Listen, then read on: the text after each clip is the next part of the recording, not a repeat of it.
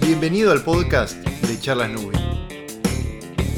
Charlas Nubi es un espacio de entrevistas que tenemos acá en Nubi en el que compartimos con vos historias, experiencias, mini capacitaciones, siempre de la mano de referentes del ecosistema emprendedor, del mundo fintech o de la comunidad exportadora. La idea es que te lleves algo nuevo, una historia, una experiencia, un aprendizaje o, por lo menos, un motivo más para salir en busca de tus sueños. Alexán es mi nombre, soy consultor en innovación, soy profesor también en la Universidad de Itela y es la segunda vez que me convoca Nico para una, una charla con él eh, para Nubi.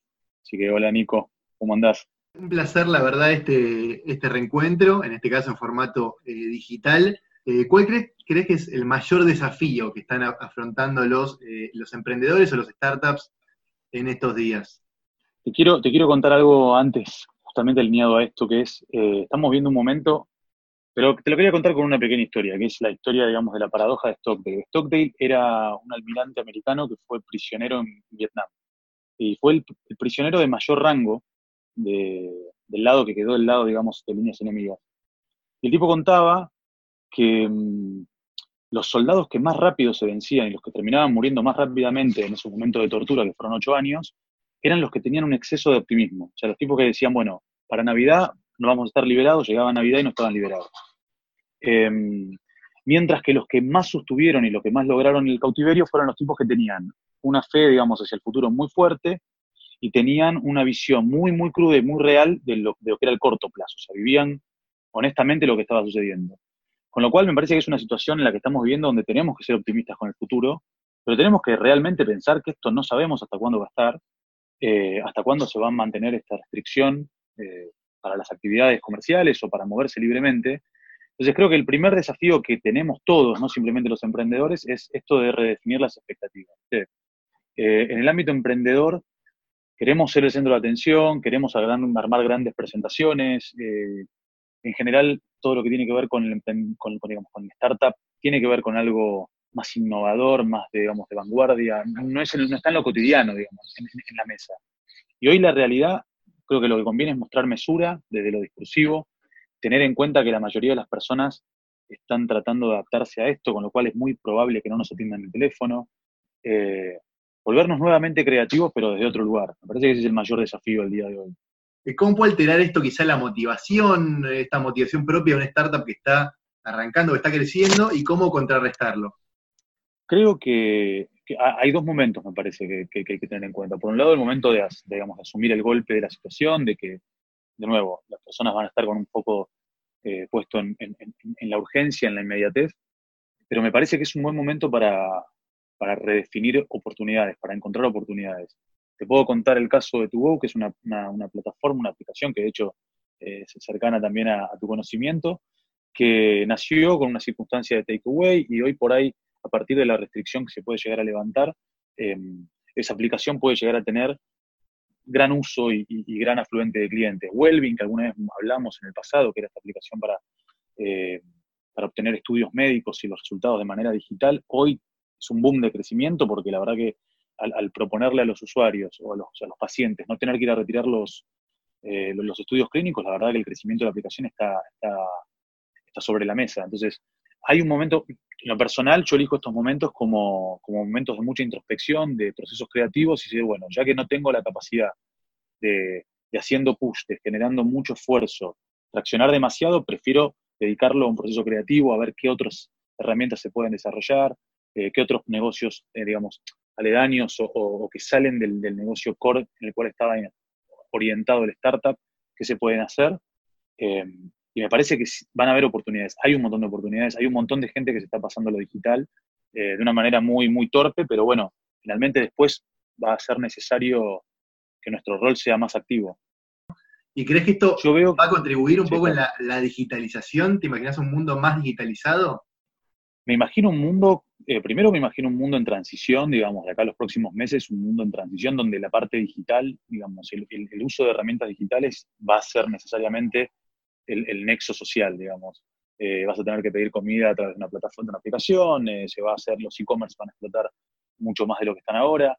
me parece que cuando se levante esta situación va a quedar una cantidad de gente que va a volver al mundo más tradicional y más este, old school, si crees, y va a haber un mundo digital con, otro auge. Y ahí es donde digo que es la oportunidad para eh, lanzar nuevos productos, validar productos en la circunstancia donde estamos ahora. Eh, hoy es un momento, digamos, del parate, nos permite, eh, no tenemos la exigencia de la presión, digamos, de que el contexto se está moviendo y vos te necesitas pensar, sino que estamos todos en una situación donde podemos tomarnos el trabajo de pensar y que el contexto no avance. Entonces, creo que es clave hoy ponerse ponerse foco en eso, decir, bueno, ya que hay muchas startups por ahí que no hicieron un proceso de design thinking, bueno, es el momento para hacerlo ahora. Hay startups que no se han puesto a pensar la estrategia de branding, que es el momento para hacerlo ahora. Eh, parece que esos momentos hoy hay que aprovecharlo. Y después está esto del trabajo remoto, de muchas empresas que en realidad todas o la gran mayoría que eh, se están adaptando a trabajar en casa. ¿Qué desafíos notás que tienen que afrontar los emprendedores o los startups que se adaptan a esta situación y se puede mantener la productividad desde casa. ¿Qué problemitas o cosas notás eh, que está sucediendo, digamos, con los startups que están trabajando de manera remota? La verdad que a, todo lo que, lo que, lo que preguntaste te digo que sí. O sea, sucede que eh, muchas, de hecho me tocó hace muy poquitos días y la semana que viene también en algunas empresas multinacionales charlar justo de esto, me invitaron. Y Creo que los startups en general o las personas que en algún momento empezaron a trabajar solas, eh, sufrieron, sufrieron o, vivieron una etapa, hablo también en lo personal, en la cual vos tenés que ser eh, administrador, tenés que ser muy profesional a la hora de administrar tu tiempo. O sea, porque si no perdés, muy fácilmente perdés productividad. No es lo mismo cuando uno decide trabajar en forma independiente que cuando toda la estructura laboral o todo el, ecosistema laboral está obligado ahora a trabajar de manera remota, con lo cual creo que todos los que estamos trabajando hoy de manera virtual o remota, eh, tenemos que dar ese salto de profesionalismo y aprender a administrar nuestros tiempos. ¿Qué significa eso? Eh, sucede, es muy común hoy que hablas con cualquier emprendedor o con cualquier empresa y te dicen, estamos ocho calls seguidas. Y la verdad que eso en, tu día a día eh, no sucede. O sea, vos tenés tiempo para estar en el escritorio y producir, y generar, generar un informe, generar un reporte, generar una presentación.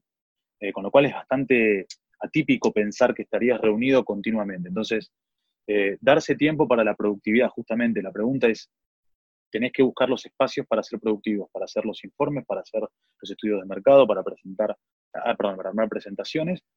Tratar después de que las reuniones virtuales sean muy precisas, o sea, ir primero al grano y después, eventualmente, em, si hace falta compartir tiempo y demás, pero eso le da un grado de libertad a quien no lo tiene, a quien convive con su familia y tiene que, bueno, atender a alguna cuestión familiar, a su hijo, a su hija, a su mujer o lo que sea. Entonces, si vos invertís el orden de las reuniones y primero vas, con un ejemplo puede ser la Level 10 Meeting, donde primero vas bien al foco, eh, después hay otra técnica que se llama técnica Pomodoro, que cuando, no sé si la escuchaste mencionar, pero básicamente habla de separar las actividades en bloques de 25 minutos y tomar descansos de 5. Estas son todas herramientas que cada uno tiene a disposición porque están colgadas en cualquier, en cualquier portal. El tema es tener la capacidad, como te digo, de administrar su tiempo, decir, bueno, eh, la call va a durar tanto tiempo, asignarle a cada tema que se va a conversar un tiempo, decir, bueno, este tema lo vamos a dedicar tres minutos, cinco minutos, setea la expectativa de todos y es una herramienta que te permite en esta circunstancia de encierro eh, tener tiempo e independencia, un grado de independencia mayor, insisto, en este contexto. Perfecto, también hay un montón de herramientas tecnológicas, o sea, las posibilidades que nos, nos, brinda la misma tecnología para adaptarnos, ni hablar herramientas para comunicarnos, puede ser Zoom, Hangouts, puede hablar de Skype. ¿Qué otras eh, prácticas tecnológicas, si se quiere, eh, puedes aconsejar? Creo que lo más importante en este momento es tener eh, la posibilidad de seguir temas, digamos, seguir este, con algún tablero de seguimiento, como puede ser el uso de Trello. Trello está muy, muy asociado, o sea, o nace desde el punto de vista como como una herramienta para metodologías ágiles, pero puede también servir por la flexibilidad que tiene para ir siguiendo temas semana a semana. Eh, lo que vos podés hacer es en cada columna eh, asignarle una semana y listar los temas que se van a tratar esa semana y así sucesivamente. Eh, me parece que esa es una buena herramienta de trabajo colaborativo compartido. y después me parece fundamental que haya una persona, un rol que puede ser, digamos, rotativo puede iterar, que sea el que vaya levantando las minutas, digamos, que tradicionalmente hacemos en las reuniones y que sirvan para la reunión sigue. Entonces, vos rápidamente entras en tema, vos imaginate que alguien está en seis reuniones en continuado es muy difícil ponerlo rápidamente en foco, entonces el, uso de una herramienta como esta, decir, bueno, compartimos la agenda previamente y vamos directamente, arrancamos con la minuta de la agenda anterior, eh, perdón, con la agenda de la minuta anterior, rápidamente pone a la gente en foco eh, y, digamos, elimina esos 10, 15 minutos de pérdida de tiempo. Entonces, tener una herramienta de seguimiento como Trello o alguna otra plataforma similar, puede ser Asana, puede ser Miro, para trabajo colaborativo, eh, y tener a alguien que sea responsable, tradicionalmente sería un Scrum Master, pero sacándole esa, esa complejidad o, ese, o, esa etiqueta, alguien que sea el que, que vaya como siguiendo las agendas eh, semana a semana o con la periodicidad que, se reúnan. Y después hay otro tema que no es menos importante, claramente, es la motivación del equipo. El tema eh, en esto del rol del CEO, que ya nos has hablado de, la función del CEO, cómo mantener la motivación del equipo en este momento, ¿no? La motivación también va a ser sinónimo después de eh, productividad, ¿no? Creo que el rol hoy justamente hace, digamos, la situación que estamos viviendo hace necesaria eh, el lado más soft de los CEOs, digamos. Lo que tradicionalmente en una startup, que aún es, este, este, este, empuje y esta fuerza y esta dinámica, la parte más dura, la de seguimiento, la de push, bueno, hoy creo que hace falta la empatía, el entendimiento, eh, el tratar de ser más flexible por ahí con algunas cuestiones, el, negociar internamente con uno las expectativas, lo que hablábamos al comienzo, y entender que la circunstancia de los colaboradores, cada una es muy particular.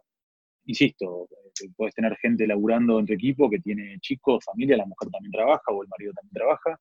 Entonces, creo que ahí va a haber un, hay un término que es nanomanagement, si querés, ni siquiera micromanagement, más preciso, que es nanomanagement, y que hoy es hiper necesario de cara al CEO, para mantener el nivel de compromiso y para mostrarle también al equipo que, en tu rol de liderazgo estás atento a esas cuestiones, que no me estás exigiendo eh, en un contexto que es extraordinario, digamos. Entonces me parece que el rol hoy del CEO tiene que, eh, tiene que nutrirse de, elementos más, más de, de, relacionamiento que de expectativas de resultados.